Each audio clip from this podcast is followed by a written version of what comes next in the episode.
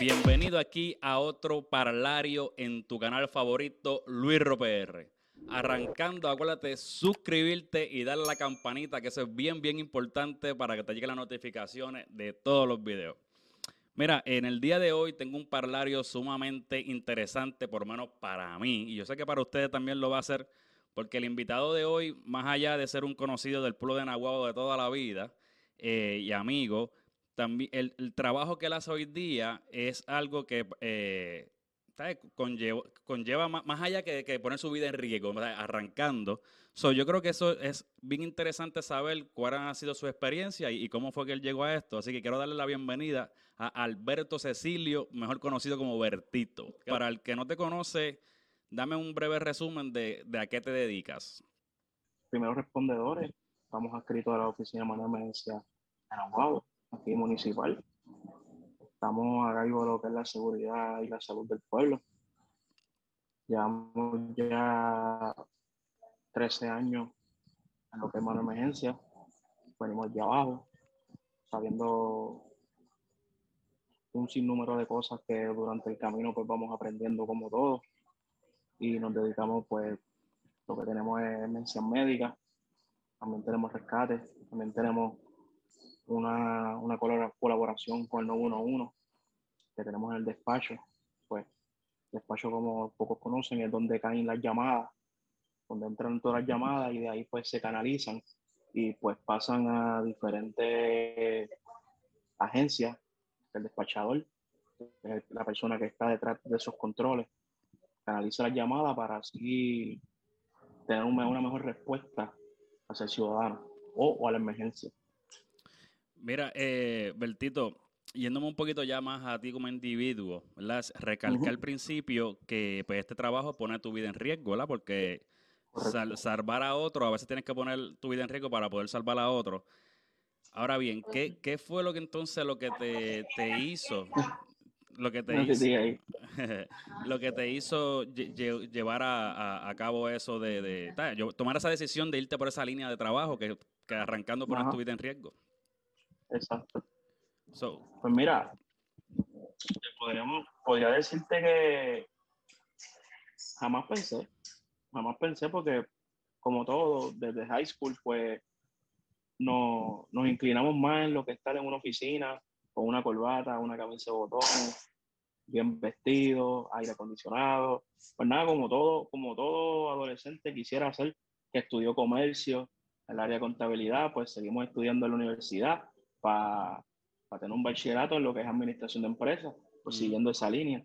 Pero nada, este, al principio de, del, 2008, pues me hicieron la invitación para trabajar en el municipio como oficinista.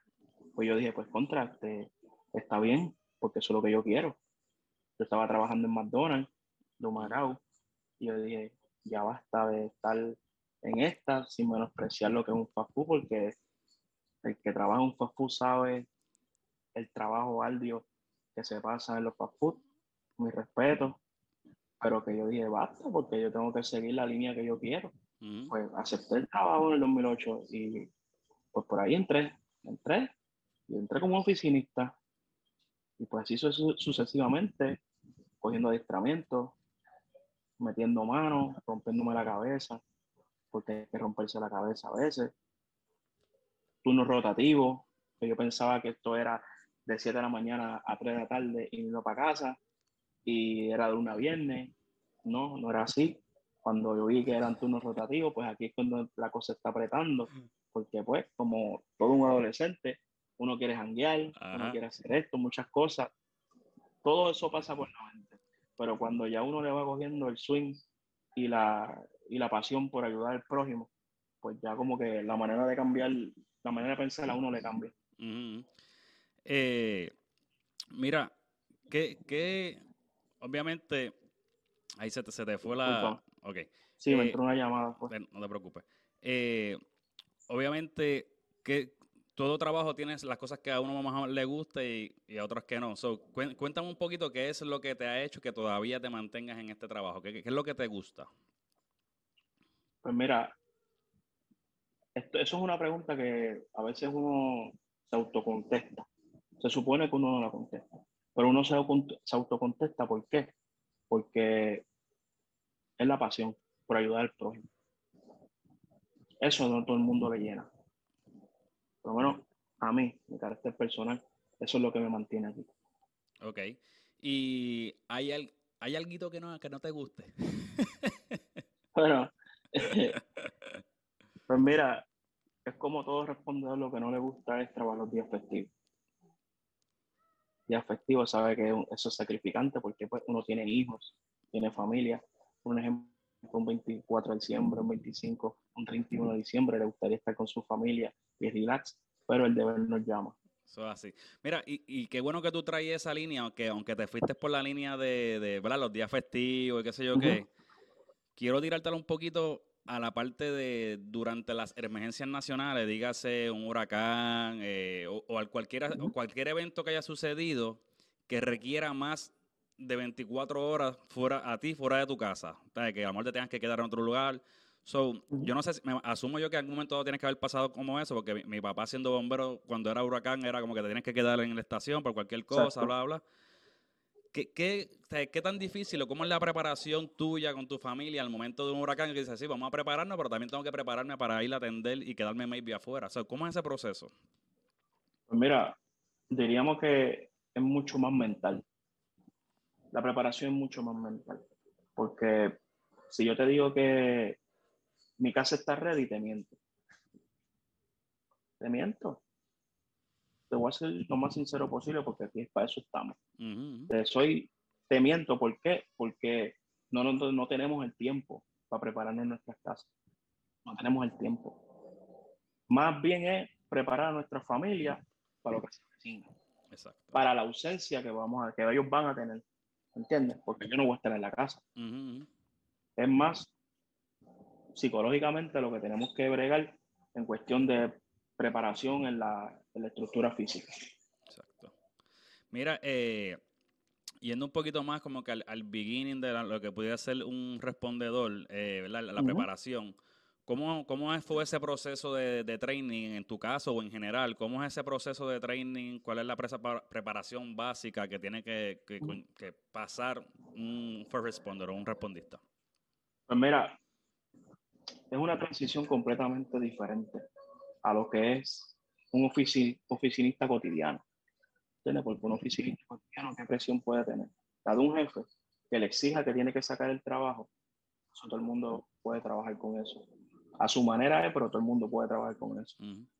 Aparte de lo que es un respondedor, te puedo decir en mis comienzos que fue como un despachador, que es mi parte fuerte, aunque nadie lo crea, pero esa es mi parte fuerte, ser despachador que cuadramos. ¿Por qué?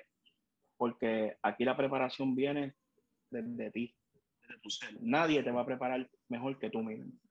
¿Por qué? Porque el que va a atender la llamada eres tú. ¿Y qué pasa? La parte que la gente no entiende es que hay que ser paciente. Hay que ser paciente, ¿por qué? Porque la gente que te está llamando lo que está esperando una respuesta tuya que tú los ayudes. Y si nosotros pues entramos en pánico, no tenemos el deseo de ayudar, la respuesta no es efectiva. Y para eso, pues tenemos que tener mucha paciencia y mucha tranquilidad. Sí, porque el, ya, ya, ya, hay una tensión, o ya hay tensión en, en, el, momento, la persona que te llama también está en tensión y es como que... Esa es la primera tú necesitas que, que, primera que aunque tú estés bien asustado, aunque también tú tengas toda esa atención, tú le transmitas a esa persona que tú estás seguro de lo que le estás explicando. Porque él para los efectos, para los efectos prácticos, ese es el número que él tiene que llamar para encontrarle a un experto que le va a ayudar en eso. Y tú tienes que actuar como experto. Así, por dentro del corazón este taca, taca, taca, millón, ¿me entiendes?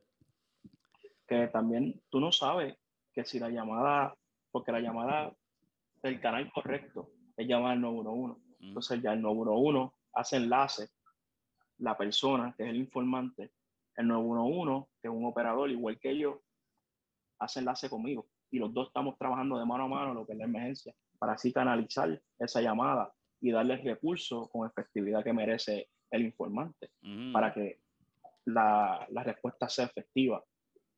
Eso es la mayor parte del tiempo, el que llama el 911 se supone que sea por una emergencia, pero sabemos que también el humano hace mal uso del sistema. Mm. ¿Entiendes? Pero, pero se brega con eso. Eh, ¿Verdad? A lo mejor me estoy yendo un poquito aquí por un viaje, pero ¿tú crees eh, que se orienta bien a la sociedad de cómo utilizar el 911? O partiendo de que a lo mejor lo utilizan erróneamente, ¿no? o, no sé qué, solo por vacilar, no creo, pero porque me imagino que pasa que a lo mejor llama a alguien y realmente no es una emergencia. ¿Tú crees que nosotros nos orientan de la manera correcta, como que cuando realmente... No sé si me entiende la pregunta. Sí, te entiendo, te entiendo. Lo que pasa con esto es que el sistema está creado para responder a una petición.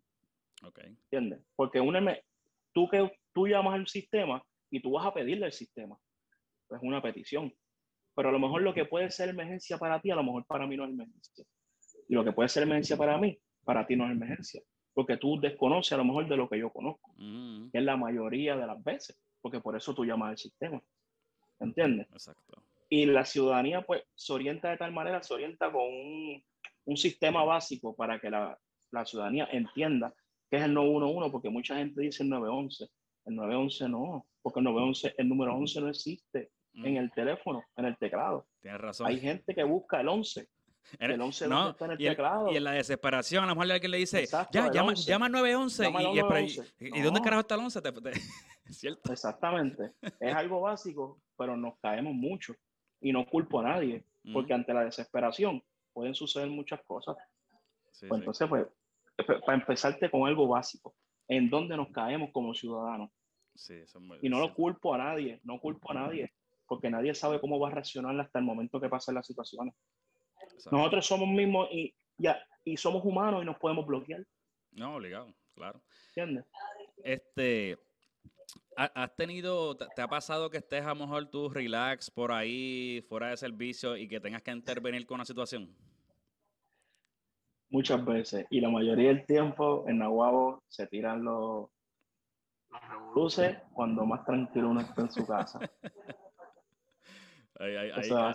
cuando, es más, cuando tú estás en tu casa, como que voy a ver, voy a ver Netflix o algo. Hay veces que me tiro a la cama a ver televisión con la nena y no hago más que poner la cabeza en la almohada para ver televisión en la cama. Págata, el despacho, pero hay que responder. El deber llama, porque nosotros no somos muchos. Pero, pero te, ha pasado, te, ha, pasado de como que de jangueo, que estés, como que, estés por ahí y, te van a intervenir. Claro que sí. Han pasado este, mira, ¿cómo, cómo es esa, esa, esa sensación cuando recibes la llamada? Y, y, más allá de atender la llamada como tal, es como que salir a la calle. ¿Cómo es esa sensación de que, ah, ok, recibimos la llamada de que hay que responder a esto? O sea, ¿cómo, cómo, es ese film? Bueno, hablamos ahorita ya de cómo mi experiencia como despachador.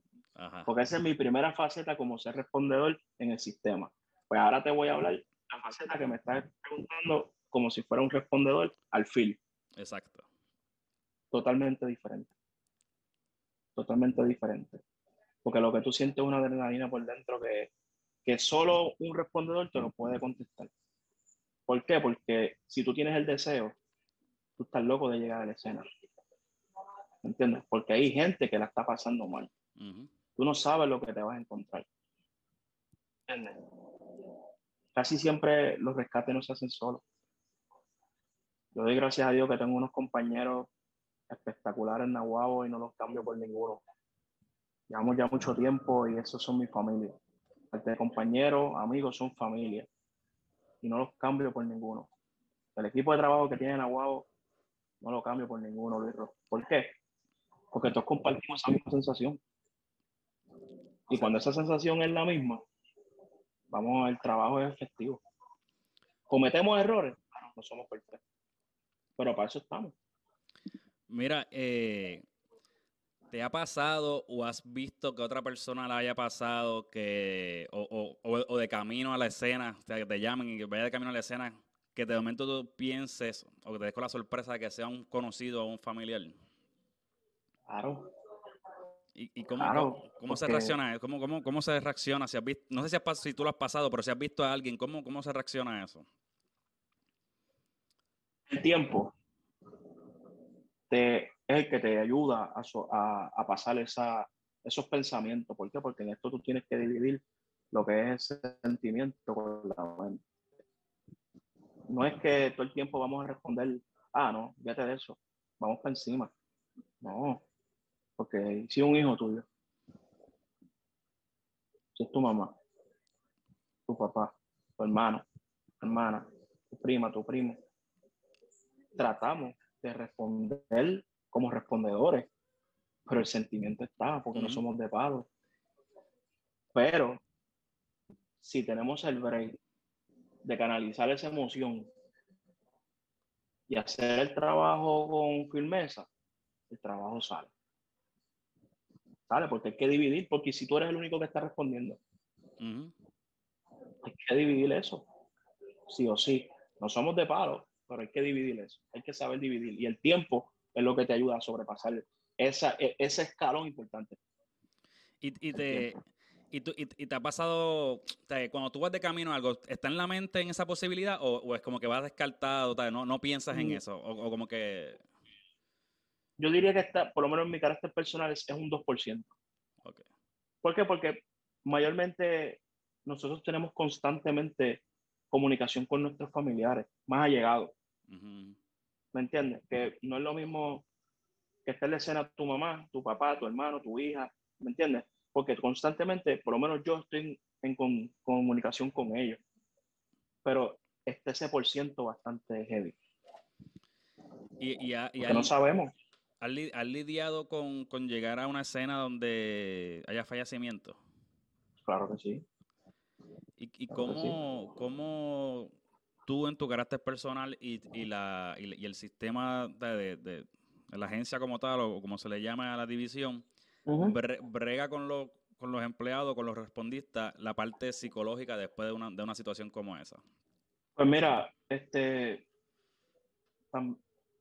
eso puede variar porque hay municipios pues que no son tan grandes, tan poderosos para tener psicólogos en todo momento. Por eso es que yo digo que yo creo mucho en tu compañero. Porque tu compañero es el que, el que mayormente está contigo y es el que te ayuda a tú superar y pasar la página en esa situación. ¿Entiendes? Porque pues, por lo menos nosotros aquí en Nahuabo hacemos mucho critique. El critique es como vamos a dialogar de lo que pasó. ¿Entiendes? Cuando nos sentamos tranquilamente, vamos a ver en qué fallamos, en qué no fallamos, en qué debemos mejorar. Pues, nos reunimos los del turno o después, o nos llamamos, ¿me entiendes? Que ese golpe lo votamos. Sí, que, que no, no fue que cada cual siguió para su casa y se llevó, sino como no, que... No, no, no. vamos, a, vamos a desahogarnos aquí y vamos a repasar qué fue lo que pasó. A irnos sin duda y todo claro, todo claro. No, y, y, sigue siendo un buen ejercicio porque a lo mejor, maybe ya tú tienes una experiencia, que hay otro más nuevo, que en esa situación, ese nuevo, tú como tú con tu experiencia te diste cuenta que ese nuevo actuó con un poco de nervio. Y a lo mejor en el momento no, se da cuenta, pero a lo mejor en ese, en ese briefing después otra vez le dice, mira, me fijé que en esta historia eso me pasó a mí, bla, bla, y es como que, oye, no, a él mismo no identificó que actuó mal o, o, te identifican a ti como que de momento te ayuda a identificar cómo actuaron los demás. Y además dice como que diablo, es verdad, me quedé freaky son diferentes situaciones como esa. Y eso, pues, eso pasa. Y, qué pasa, eso, eso, eso, como tú dijiste, esa opción, entiendo yo que es muy válida y ayuda, porque a lo mejor yo me pude friquear en esta situación, pero en la otra te puedes friquear tú y quién es el que te va a ayudar. Eh, despierta, vamos encima. Esto es, dame esto, esto, lo otro. Tu debilidad se convierte en tu fortaleza. Exacto. así pasa aquí.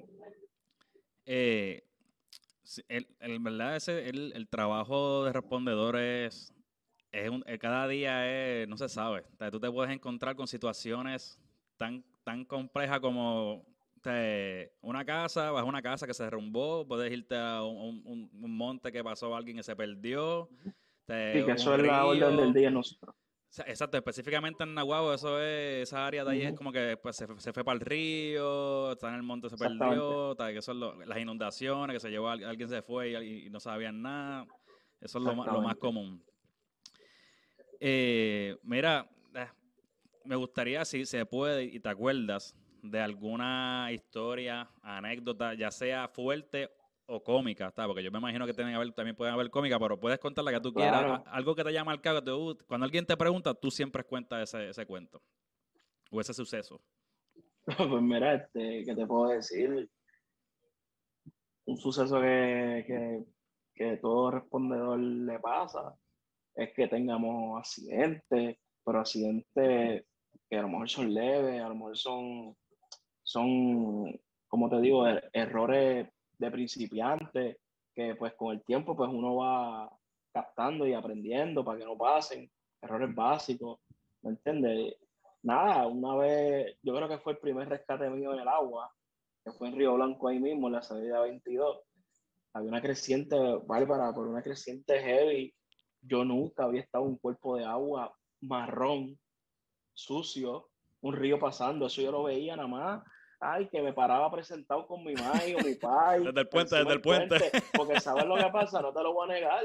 Todos pasamos por eso. Todos fuimos presentados, porque no, cabe duda, todos fuimos presentados. Y, y, y todo como que hasta que me tocó, me tocó y desconocía, desconocía totalmente de lo que era un, un cuerpo de agua activo. Desconocía. Nada, pues entré con un compañero, no, que vamos a sacar un vehículo que se quedó allá adentro, de noche. Y tú sabes que pues mi corazón y mi mente estaban, que no sabía ni, si mover un pie o mover los dos, yo no sé. Porque yo decía, no, pero yo sé nadar. Claro, yo sé nadar. Pero no es nadar por nadar. Es saber cómo nadar, porque es que no vas a, tú no estás en la playa ni, ni disfrutando. Tú estás en un cuerpo de agua que está en todo su apogeo.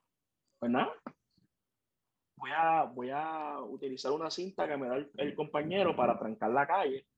Y nada, la voy a amarrar de un poste y cuando voy a amarrarle de otro extremo, algo por debajo del agua que yo no sé, no sé qué rayo fue. Asumo yo que fue un canto de tronco o algo, porque yo tengo este cuerpecito, ¿viste? Hace par de años no estaba tan, pero yo he sido pesadito toda la vida, ¿me entiendes?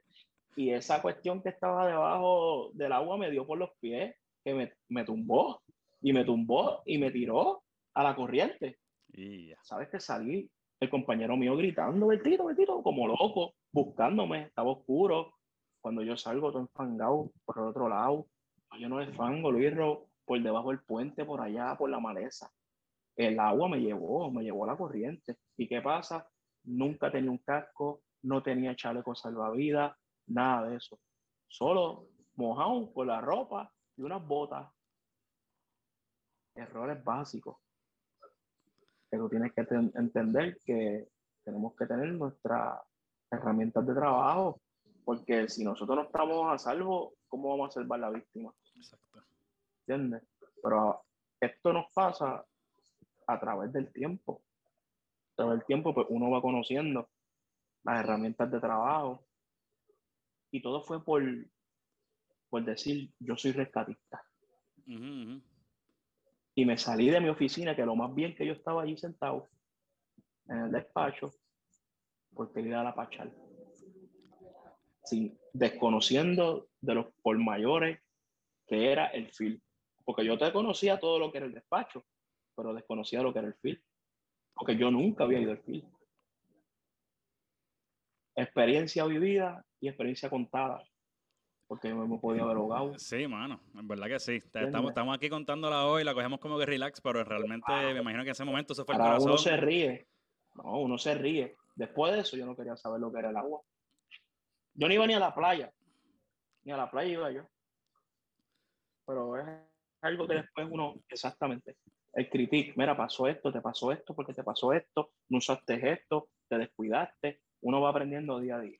¿no? Y, que, y que identificas que lo que te pasó, claro, siempre, como vuelvo a repito, el riesgo de la, como lo siempre arrancando, el riesgo de la vida siempre está como, como rescatista y respondedor. Pero al fin, al fin y al cabo, es como que si, te, ¿cómo te explico?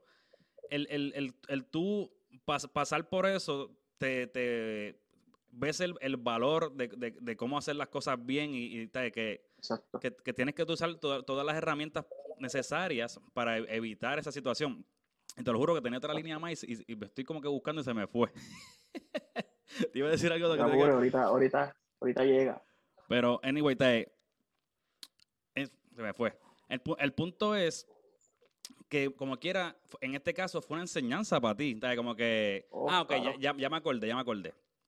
Que es que en tu mente a lo mejor tú le coges temor a, la situación del agua y ese diablo, yo no quiero meterme otra vez para allá porque me voy a ahogar y voy a pasar por lo mismo. Pero al tú discutir la situación, tú dices, no, no, no, bro.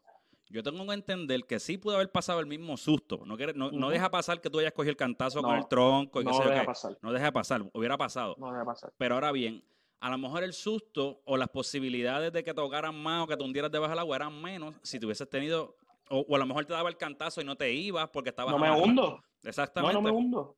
No me hundo porque te iba a tener el chaleco. chaleco no me va a dejar hundir. Exacto, pues. Entiendo. Como que al, evaluarlo tú dices, ah, pues, el, el, susto tengo que bajarle dos porque hubiera sido menos el susto si hubiera tenido las herramientas adecuadas.